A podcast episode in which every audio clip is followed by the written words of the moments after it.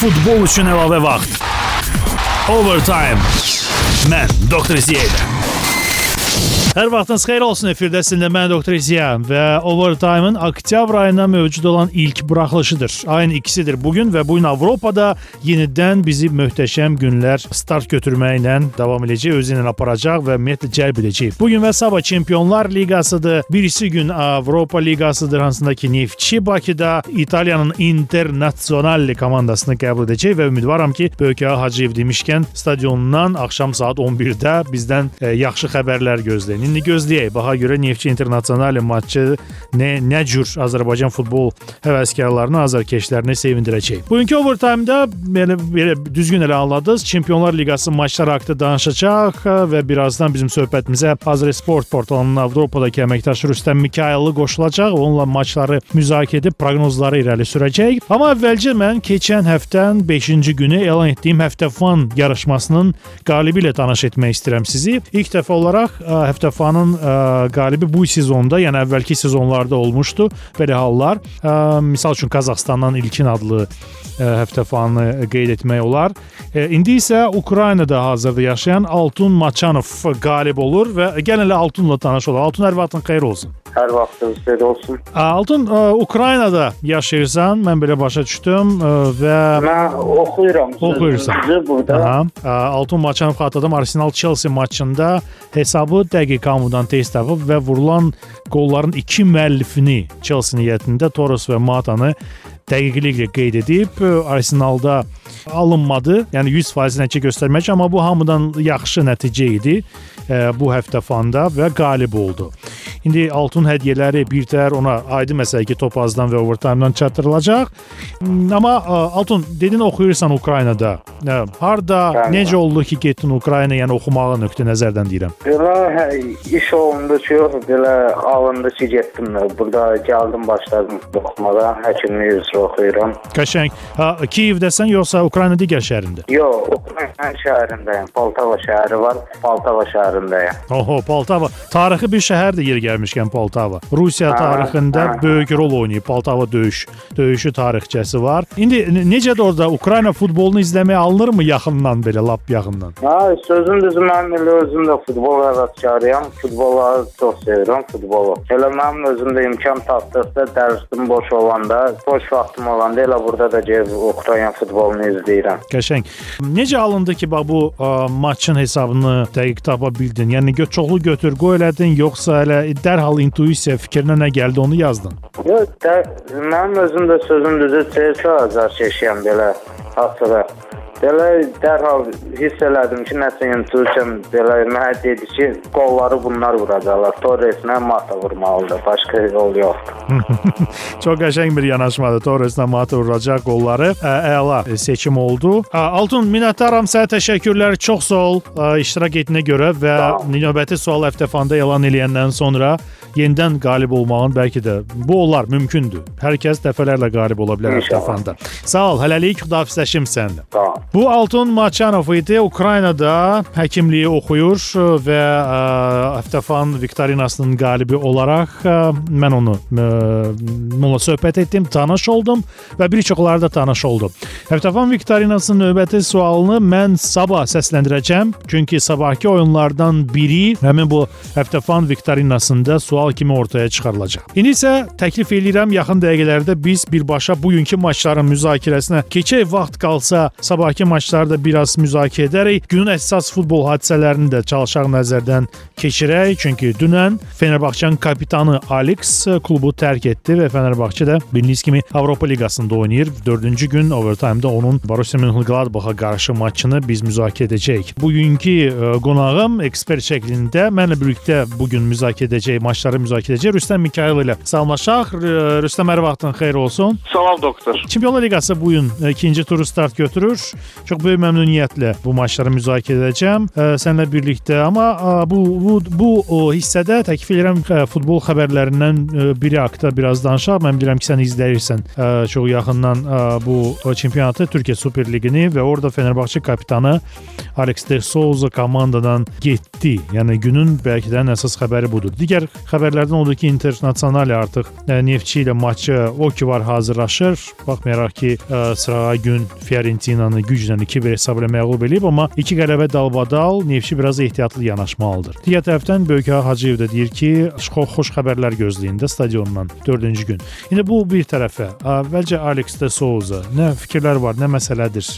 Səncə nədən bu məsələ hər şey baş verdi? Bu məsələ çox maraqlı məsələdir. Əslində, yəni maraqlı da olsa, Fənər azərkeşləri üçün çox üzücüdür. Hətta mən deyərdim ki, Türk futbolu üçün də bir üzücü xəbərdir. Mən düşünürəm ki, Alex de Souza ilə Fənərbağçə belə yola, yəni sağollaşmamalı idi. Çünki 2 həftə öncə Alex heykəl dikilibsə, dünən artıq onunla sağollaşıblar. Yəni heç olmasa ən azından bu sezonu, bu mövsümün sonuna kimi bitirməli idi. Yəni bu bir əfsanədir. Aykut Kocamanla olduğu problemlər vardı təbii ki, onu da hamısı bilir. Fikrimcə bu problemlər onun yəni Aykut Kocamanın komandaya ilk gəlişindən artıq start götürüb və artıq bu günə kimi bu yığılıb yığılıb və son ə, aylar və son oyunlarda daha çox ön plana çıxıb.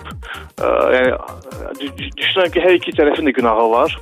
Birinci günah burada mən deyərdim kocamandır baş məşqçidir. Çünki o bir də açıqlamada bildirmişdir ki, Alex 30 nəfərdən bir futbolçudur. Yəni 30 nəfəri yəni hər futbolçu kimi Alexdir. 30 nəfərin arasındadır. Yəni başqa oyunçular var. O, o anlamda demək istəyirəm. Amma fikrimcə bu yan, yanlış bir fikirdir. Çünki Alex 30 nəfər 30 nəfərin arasında bir futbolçu deyil. O özəl bir oyunçudur.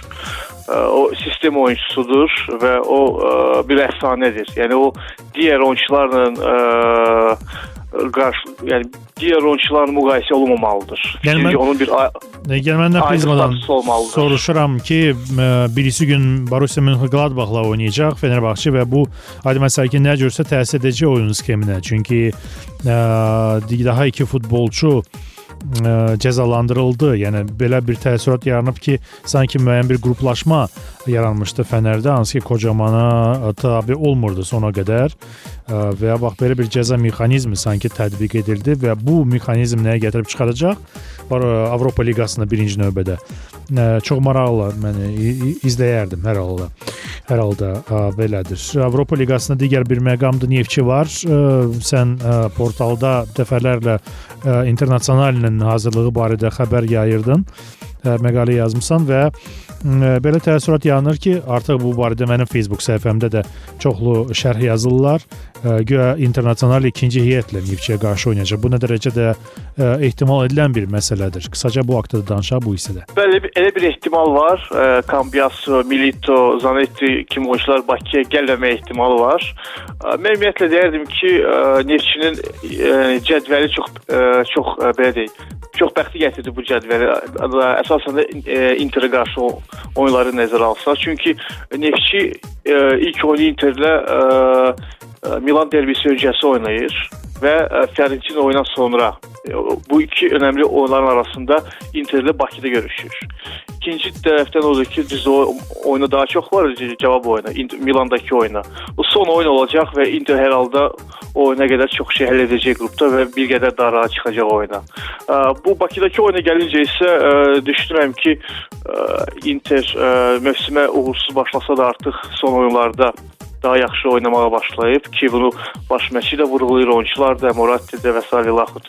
Və ə, əgər ə, Inter ə, güclü oyunçuları Milanda saxlasa, ə, düşünürəm ki, Neftçinin ə, möcüzə etməyə şansı olacaq. Yəni möcüzə deyəndə ki, xal və ya xalları ala bilər. Çünki ə, Inter çünki Interin başı bir bir qədər Milana ə, qarışacaq. Yəni Milan derbisinə.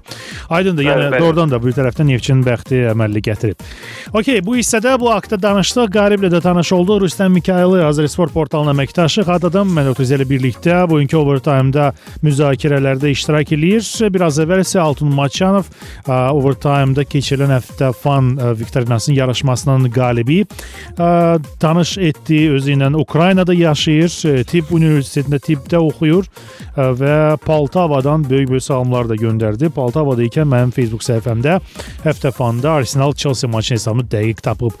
Sabah isə oktyabrın 3-ündə mən həftə fan yarışmasının növbəti maçını elan edəcəm. Ona görə biraz səbirli olun və sabahki efiri gözləyin.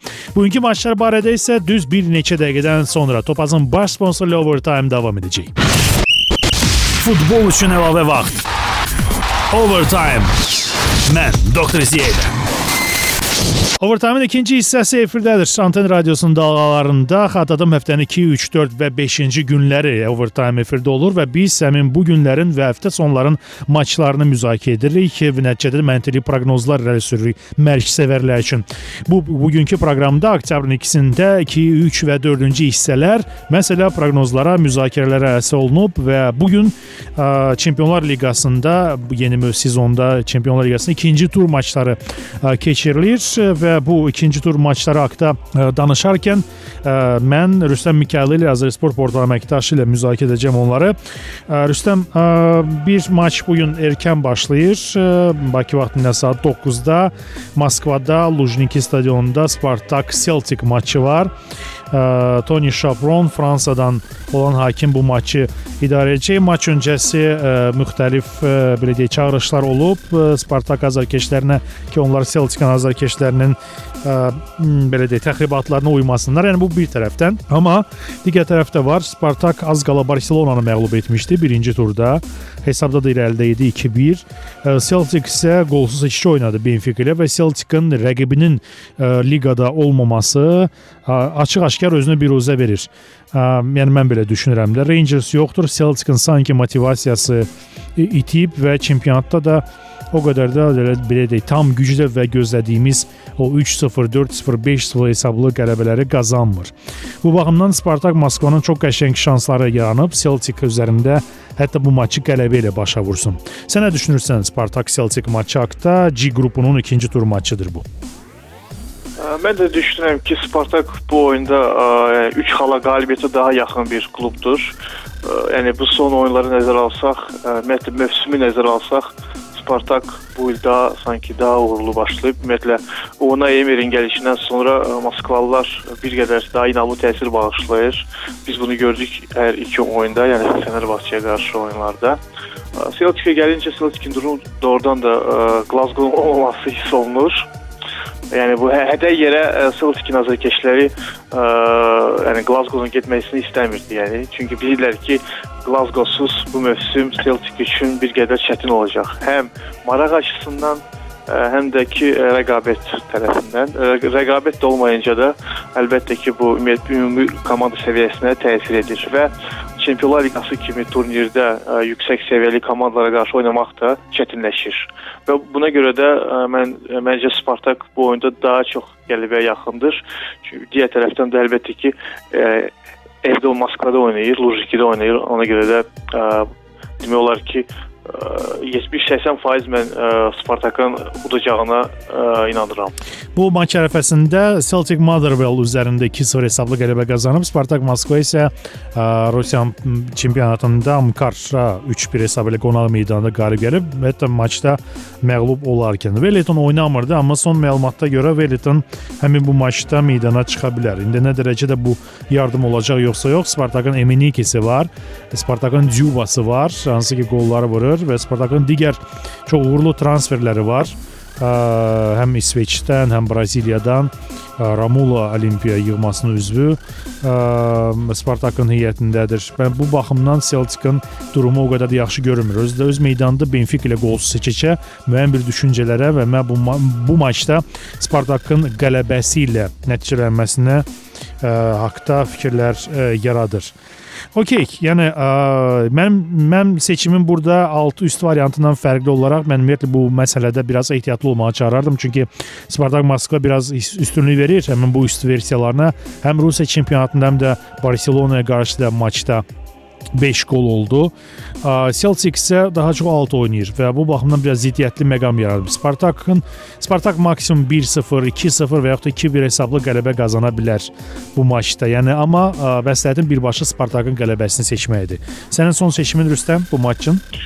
Mən bu oyunda Spartakın birbaşa qələbəsi və alt variantını seçərdim. Çünki izah edeyim, çünki ə, fikrimcə Spartak ə, yəni əgər top vursa, yəni bir qol vursa, bir qədər daha rahat olacaq. Celtic isə düşünmürəm ki, əgər Spartak qapılsa müdafiəyə, Moskvada qol vurmaq potensiala malikdir.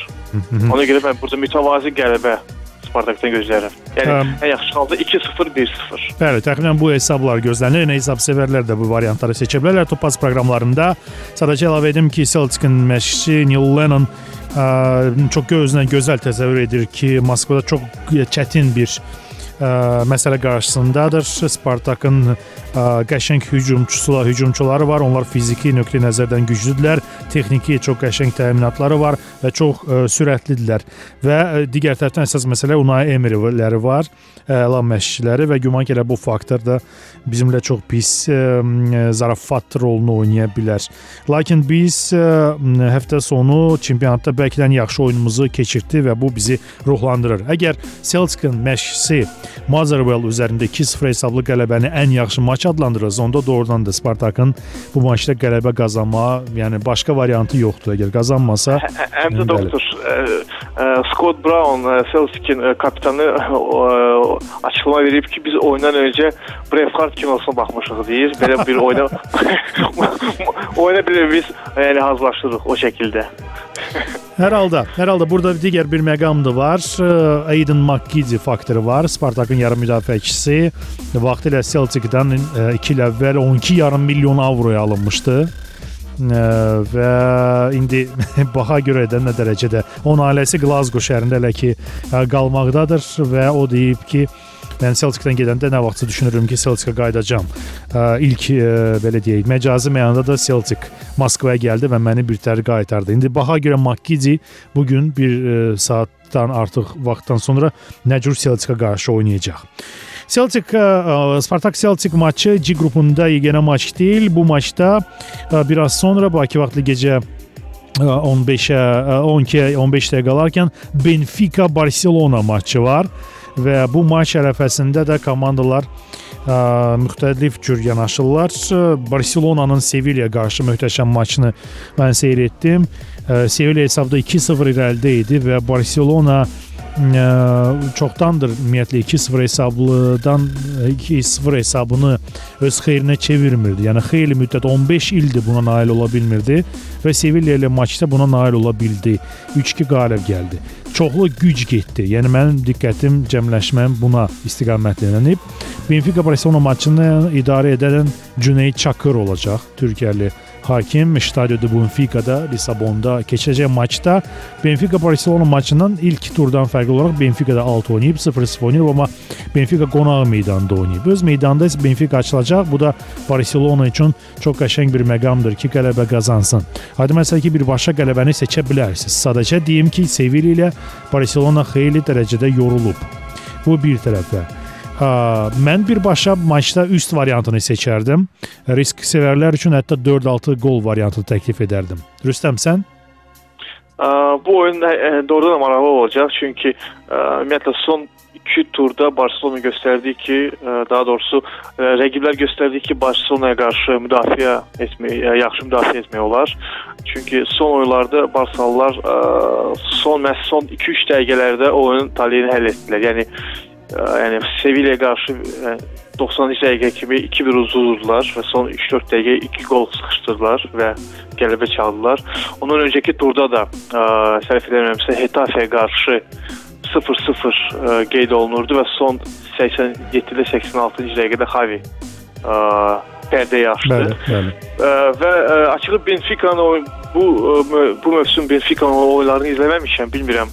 Ə, Aksel Vilses Benfica necə təsir bağışlayır, amma turnir cədvəlinə baxanda Benfica o qədər də pis vəziyyətdə deyil. Onlar, onların orada öz belə deyək aralarında söhbətləri var Porto ilə birlikdə.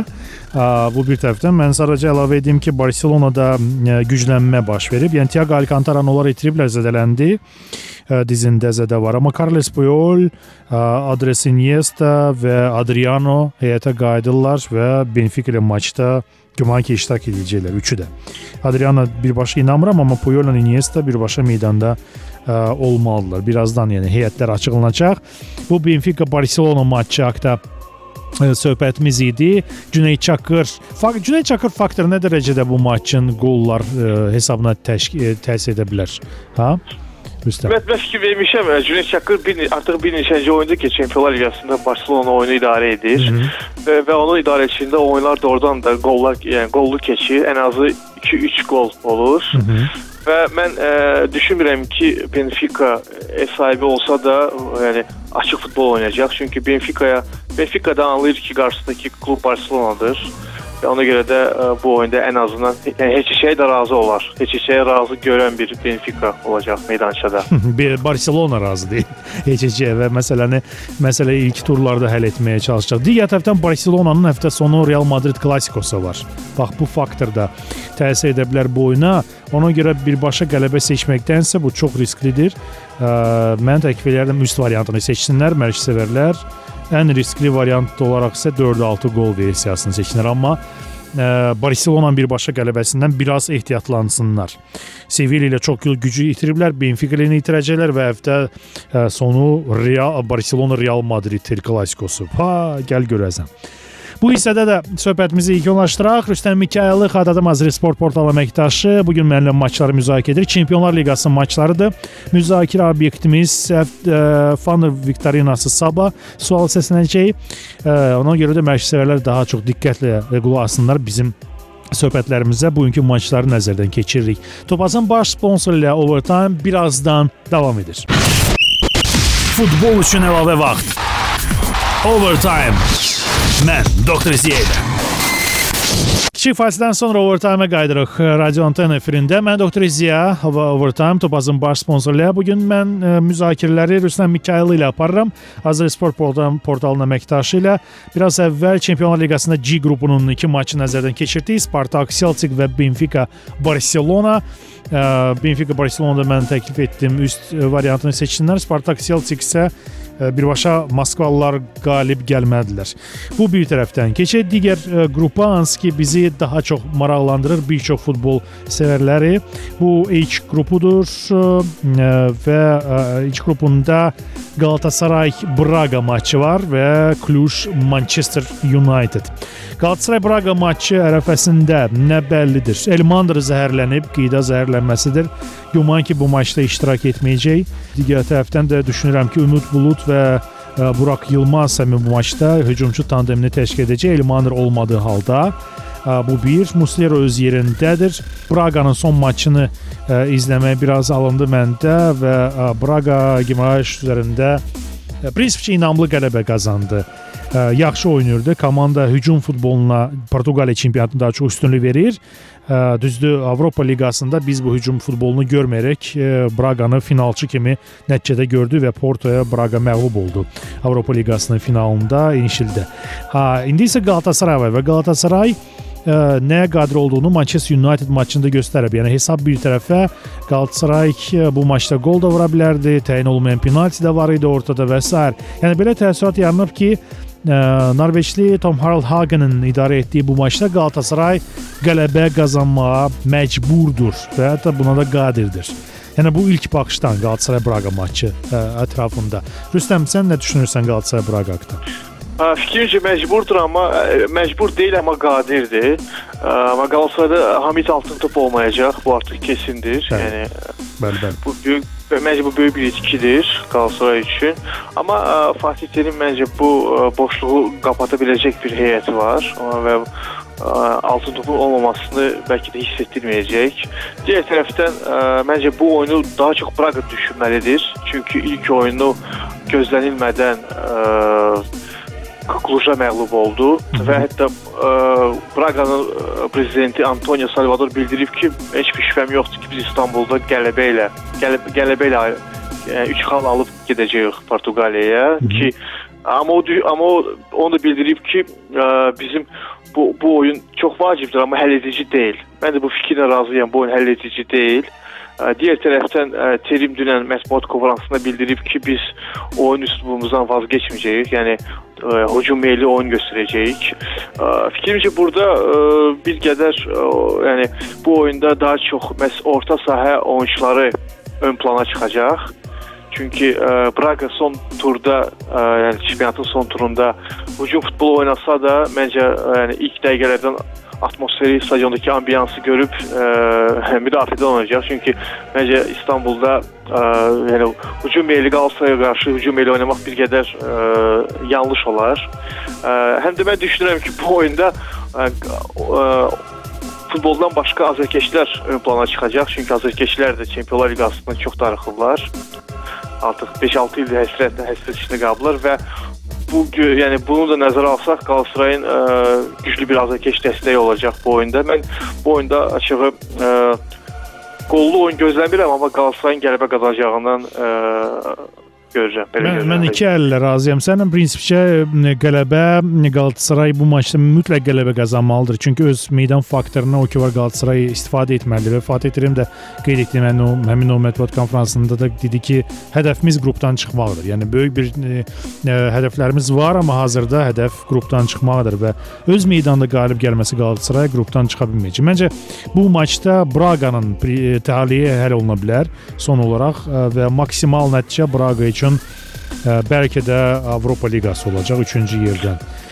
Həm də Qalatasaray onu alır ki, əgər bu gün yəni birincisi Qalatasaray əgər qrupdan çıxmaq istəyirsə, ilk öncə gərək bütün ev oyunları qələbə qazanıb, səfərdə bir xal və ya 1-2 xal qazanıb qrupdan çıxa bilər. Digər tərəfdən Qalatasaray da gözəl anlayır ki, əgər bu gün qələbə çalsa, avtomatik olaraq ə, mən deyərdim ki, Braqanın üstünə xətt çəkir. Çünki Braqa 2 oyunda 0 çəkib və ə, növbəti 2 oyun Manchester United-ə qarşı oynayacaq. Bəli, bəli. Yəni bu artıq Braqanın həll edici oyundur. Yəni mən bu, ə, bu yəni baş ə, prezidentin dediyi sözlərlə ə, az öncə razılaşdım, amma indi düşünürəm ki, bir qədər ə, razılaşmamaq olar. Bəli. Çünki bəli, çünki ə, çünki yəni bu oyunda məğlub olsa, yəni gərək Manchesterdən ən, ən azından ə, 4 xal toplamalıdır. Hı -hı.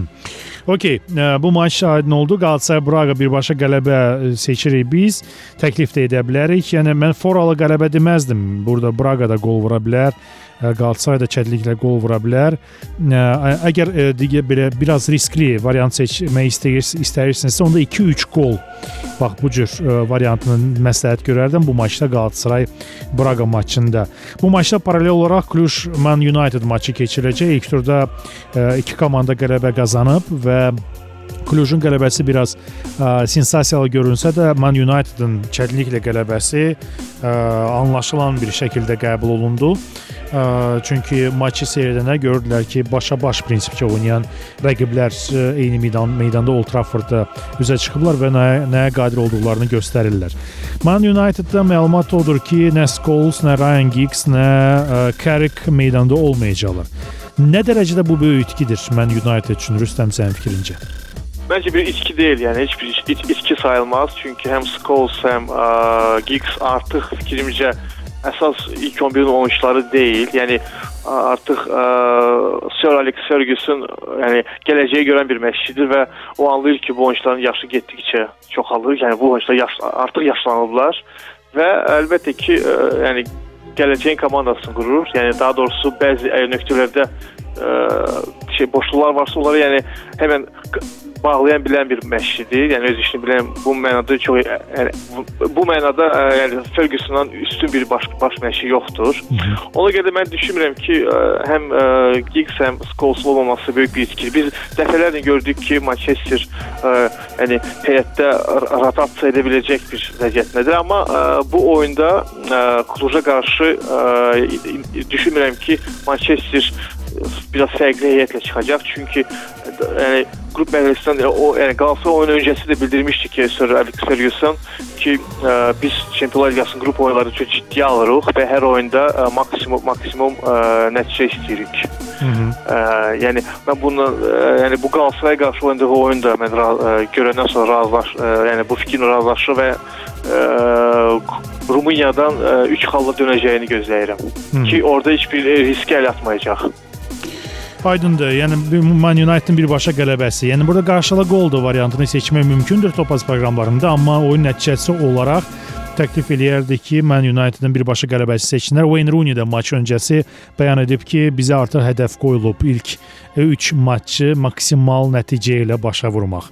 İlk 3 maçda o deməkdir ki, birinci dövrdə bütün rəqibləri məğlub etmək ə, hə, hədəfi qoyulub qarşıda və mən United məncə bu hədəfin ə, üzərindən çox rahatlıqla, rahatlıq da olmasa, çətinliklə də olsa belə amma gələcək və mən United nəyə, nəyə qadirdir? Biz Tottenhamla maçın ikinci hissəsində gördük. Ə, hərçənd uduzdu, amma İngiltərə Premyer Liqası tamamilə başqa bir dünyadır. Nə deyirdin Doktor, həm də ki, həm də ki bu yəni Rooney bir Tottenham oyunda qayıdıb meydançalara Hı -hı. və onun üçün bu gözəl bir şansdır, belə deyək, bir testdir gözəl ki, bu oyunda o ə, tam ə, belə deyək, tam o potensialını aça bilmək üçün onun üçün gözəl bir fürsət olacaq Rumuniyadakı oyun və ə, yəni Manchester belə bir vəzifə hədəf, hədəf qoyubsa qarşısına, o da onu göstərir ki, artıq keçən ilki səhvini təkrarlamaq istəmir. Niyyətində deyil ki, son turda, yəni son tura işi bağlamaq istəmir. Daha öncə, daha erkən işini bitirmək istəyir ki, yəni növbəti oyunlarda artıq dekabr, noyabr aylarında daha çox artıq çempionat haqqında düşünsün. Okey, bu H qrupunun maçları idi. Kluşman United və Bakıda ən çox gözlənilən Azərbaycanda Galatasaray Braga maçı. Bu haqda 3-cü hissədə danışdıq. Mən doktor İziya və Rüstəm Mikayıl Azərsport portalının əməkdaşı. 3-cü hissəni sona çatdıra. İrəlidə bizi kiçik 4-cü hissə gözləyir və 4-cü hissədə iki maçda ekspres bir proqnozlar, yəni sürətinə görə verməyə çalışacaq. Biz dalğanı dəyişməyin. Topazın baş sponsoru Overtime birazdan davam edir. Overtime. Ortamın dördüncü hissəsi efirdə Anten Radiosunda bizi dinləyirsiniz. Topazın baş sponsoru ilə olan proqramda biz Topazın proqramlarını nəzərdən keçiririk və məşqçilərə məntiqli proqnozlar irəli sürməyə çalışırıq. Yaxın dəqiqələrdə Rüstəm Mikayıllı Azərsport portalı əməkdaşı ilə biz sonuncu hissədə iki maç haqqında danışmağa çalışacaq, müzakirə etməyə. Bu Juventus Şaxtyor maçıdır. Turində keçiriləcək bu maç və Batı Bayern və ya da Bavariya çox maraqlı bir Batı sensasiyalı qələbə qazandı. Lille üzərində 3-1, Bayern isə Valensiyanı 2-1 məğlub etdi. Yəni qrupun liderləri öz aralarında qarşılaşır. Juventus Şaxtyor maçında isə çox maraqlı bir məqamdır. Bu fon maç ərəfəsində əzab içindədir. Son məlumata görə sahiblik etdiyi Carrarese komandası ə, mövsümə 5 məğlubiyyətlə start verib və onun ə, Carlos Sabatini adlı baş məşqçisi istefaya göndərildi. Çox maraqlı məqam Carrarese klubunun prezidenti Buffon yoldaşı, həyat yoldaşı Alena Seriyadovadır və ə, Buffonun yəni bu əzabı da var. Üstə gəldi Juventus gəl Juventusun qapılarını da qoru. İndi Şaxtyora qarşı nə dərəcədə bu mənfi təsir göstərəcək yoxsa yox? Juventus Şaxtyor maçında mən sözün açığı qollu bir maç gözləyirəm. Yəni birbaşa Juventusun qələbəsini deməyə ə, olar və bir çox sevərlər bunu seçə bilərlər. Digər tərəfdən Şaxtyor da zarafat deyil. Birbaşa qələbə demək olar. Yəni bu bir tərəfdən, lakin üst variantı və ya da qarşılıqlı gol bu variant üçün bəlkə də məntiqli proqnoz kimi səslənə bilərdi. Rüstəm, sənin fikrin necədir? Fikrimcə odur ki, nə Şaxtru, nə Batını bəxti gətirib. Çünki həm Juventus, həm Bayern München çox formadadır və çox qol son turlarda ümumiyyətlə çox qol vuran klublardır hər ikisi də, həm Juventus, həm Bayern München.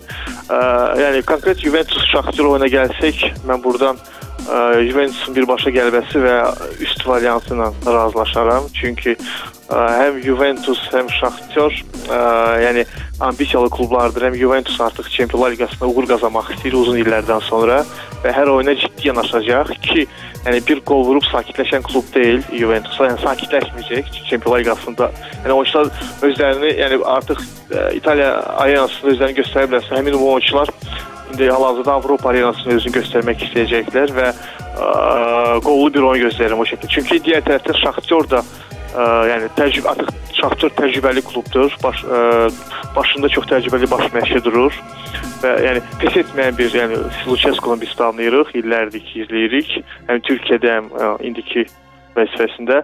Ona görə də bu maçdan mən ə, qollu bir futbol gözləyirəm 90 dəqiqə. Üst variantı Juventus Şaxtyor maçı üçün və Batı Bavariya sonuncu maç hansını ki müzakirə edirik. Batı Bavariyada mən ə, e, nədənsə ürəyimə damıb ki, intuisiya halda bu maç ə, e, həddindən artıq çox qol olacaq və 4-6 qol versiyası mənə daha az riskli gəlir, nəinki 7 üstəgəl versiyası, amma bunu mən məsləhət görmürəm. Yəni çox risk sevərlər 7 üstəgəli seçə bilərlər Topaz proqramlarında. Amma 4-6 qol prinsipcə ən normal variantdır Batı Bavariya. Və yaxud da Bayernin Foralı qələbəsi. Çünki Bavariya belə formaya malikdir ki, ə, gəl görəsən və təkcə Mandzukic nəyə istəyirsən deyər. Yox, yoxsa yox. Ə, əlbəttə ki, mən, mən bayaq qeyd etdim ki, həm Juventus München əla formadadır, amma mən bu oyundan açığı əksinə alt variantı gözləyirəm. Niyə? Ə, çünki Batı artıq 3 xalı var Batının. Yəni səfərdə 3 xal qazanıb və o anlayır ki, o qrupun açıq-aşkar favoriti ilə oynayır və öz doğma divarlarda məncə məqsəd Qançerenkonun önündə məqsəd bu maçı ən azından uduzmamaq olacaq və rahat müdafiədən oyunu ə, oynaya bilər məncə Qançerenko ki, ə, mümkün mümkündə səfərdə oynadığına görə ə, məncə fazla riskə getməyəcək. Yəni ə, yəni bu oyuna ə, bütün ə, var dövlətini qoymayacaq ortaya. Çox maraqlı bir səsləndi. Hər halda bu proqnozlar idi. Çempionlar Liqası bu gün ikinci tur start götürür. Mən doktor Ziyar Rüstəm Mikayıllı Azresport portalının əməkdaşı proqnozları irəli sürdük. Bu günə xudahafizləşək Rüstəm və ə, sabah ə, digər ə, overtime-da sabahki maçları müzakirə edəcəm. Rüstəm təşəkkürlər, çox sağ ol. Hələlik doktor. Və salam mən də xudafizləşim. Sabah 7 xəbərlərdən sonra Anten radiosunun efirində növbəti overtime-da eşidilərik. Sağ olun. Futbol üçün əlavə vaxt. Overtime. Mən Doktor Ziyədə.